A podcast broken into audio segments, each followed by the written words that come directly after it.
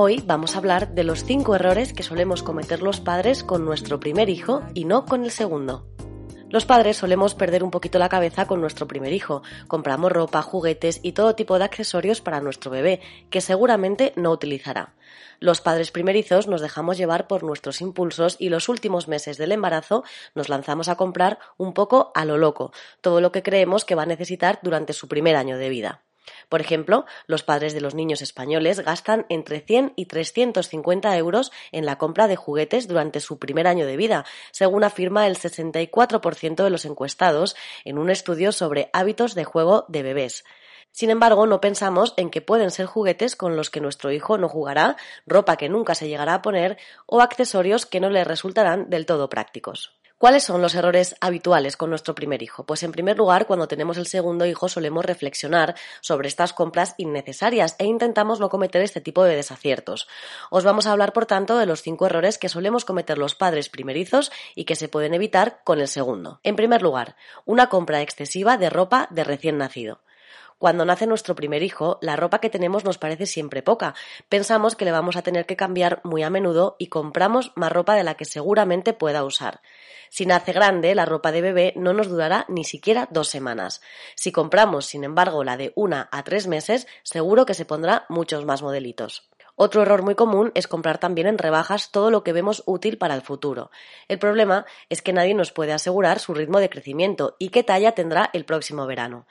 No se os ocurra comprar zapatos en rebajas porque los niños suelen cambiar muy rápido de pie y puede que ni lleguen a ponérselos. Una buena idea es guardar los tickets de compra para cambiar lo que no se ha llegado a poner y preguntar en el comercio cuál es el plazo de devolución. El segundo error que solemos cometer es comprar un carrito poco práctico. Los padres primerizos estamos al día de todas las novedades del mercado e intentamos comprar el mejor carrito. El problema es que a lo mejor no es el más práctico y no nos cabe bien en el maletero del coche o en el ascensor. Tenemos que pensar en cuáles son nuestras necesidades y buscar un modelo de carrito moderno y cómodo. Detalles como si entra bien en el maletero del coche, si se pliega fácilmente o si tiene una buena bandeja interior para meter algunos objetos pueden ser detalles fundamentales. En tercer lugar, elegir una decoración poco segura.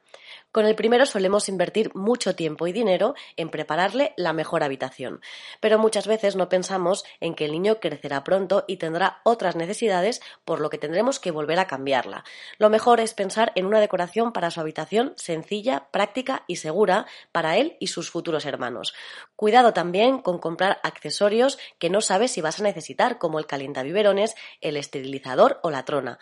Puede que en el momento en el que lo tengáis que usar ya haya salido otro modelo más práctico y su precio esté todavía más rebajado. En cuarto lugar, tenemos que tener cuidado con los juguetes inútiles o peligrosos.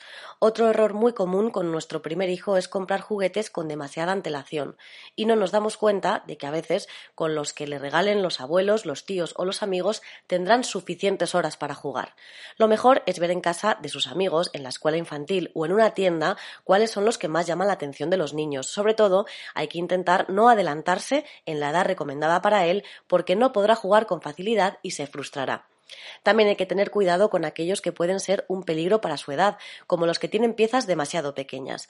También debemos mantener nuestra atención si le regalan otros accesorios o utensilios como vajillas de loza que se pueden romper o incluso pinturas que se puedan comer.